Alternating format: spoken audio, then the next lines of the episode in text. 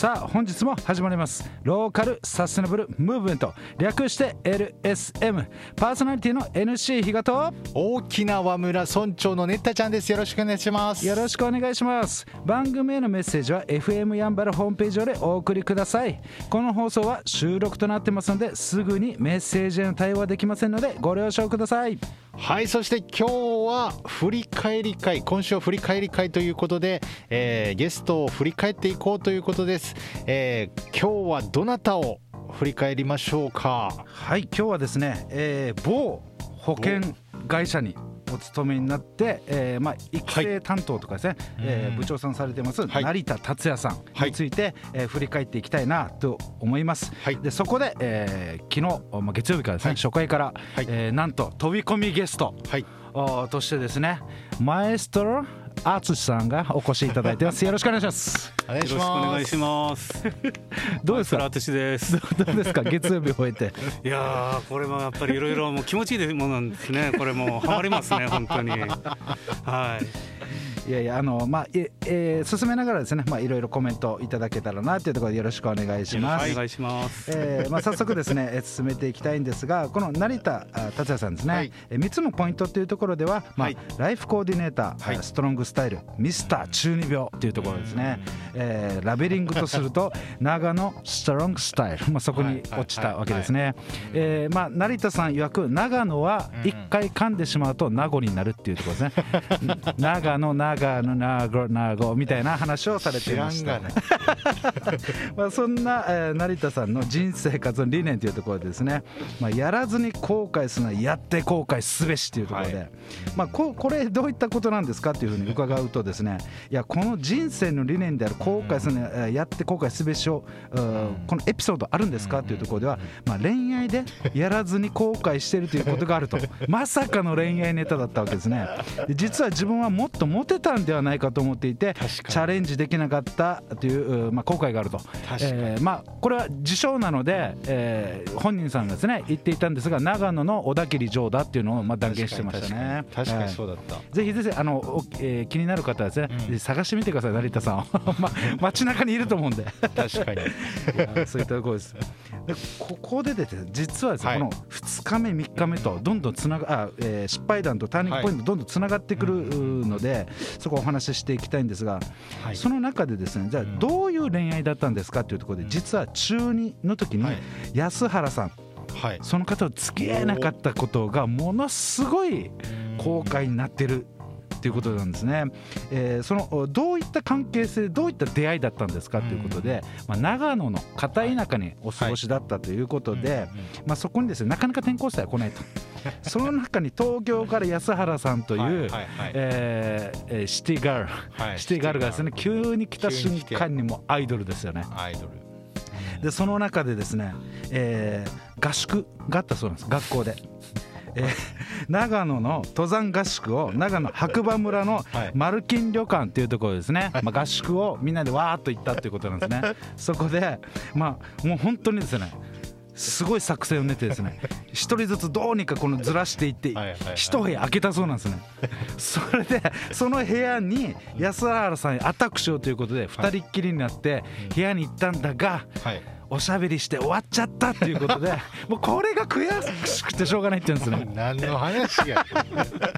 いやこれは成田さん曰くですよ。実はおしゃべりだけじゃなくてもっと一押ししてほしかったんじゃないか安原さんはっていう。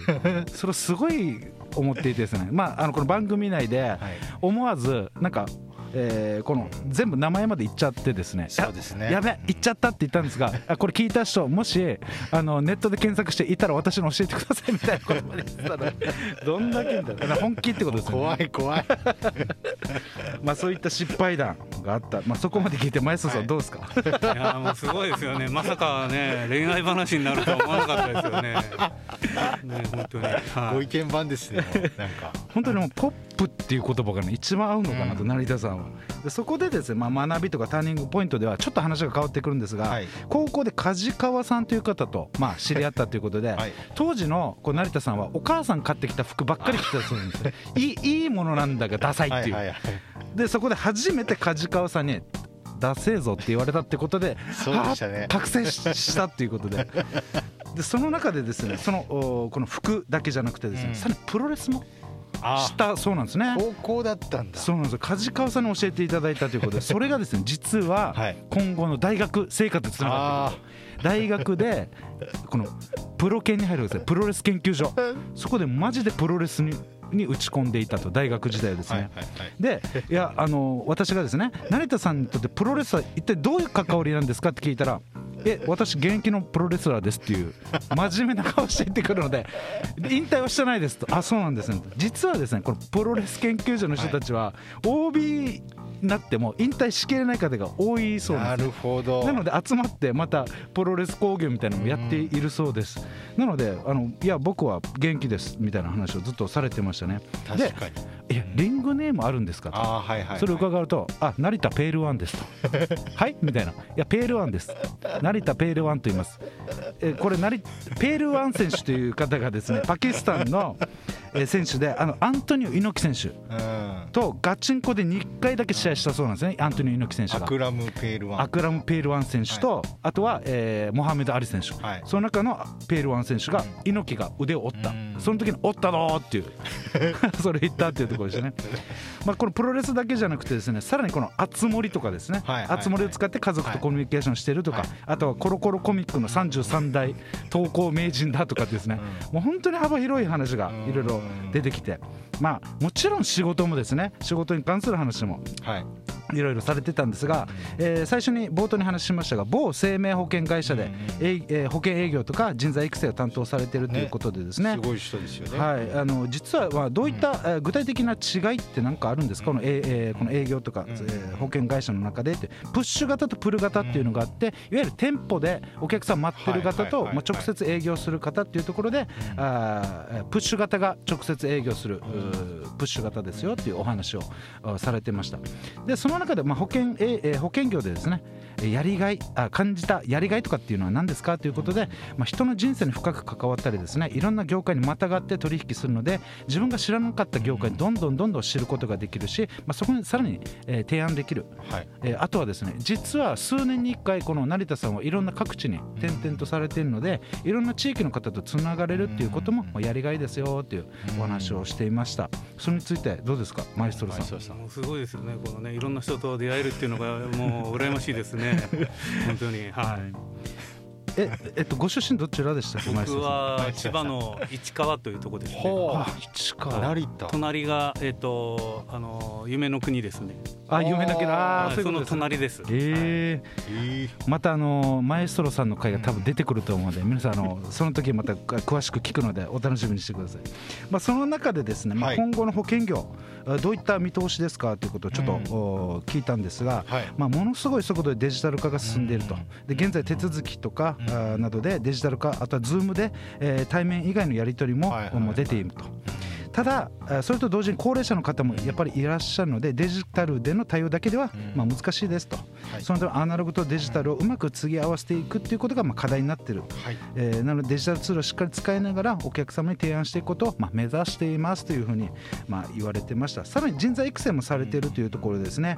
えーこの土地土地でやっぱり、えーこの県民性というのがあるということでもともと山口県の方に転勤された時はちょっと、まあ、悪い意味じゃなくて閉鎖的で少し入りにくいっていうコミュニティにっていうあったらしいんですが沖縄の方は朗らかあおおらかで、まあ、明るいのでものすごくうやりやすいですよっていう。その中でも、まあ、喋るタイプしゃ、えーあとは聞くタイプっていうところでうまくそのお従業員に合わせて、えーやってますというお話でした。で最後にこの見据える未来というところですね、はい。やっぱり出てきたんですけどインターネットとプロレスで世界をハッピーにしたい。あ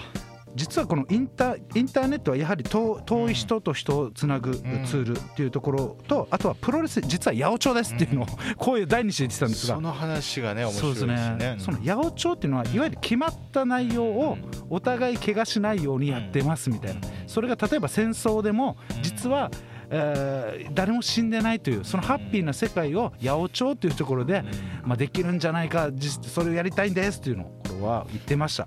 やでも成田さんが言ったらなんかできそうな気がしますけどそうですよね、うん。なんか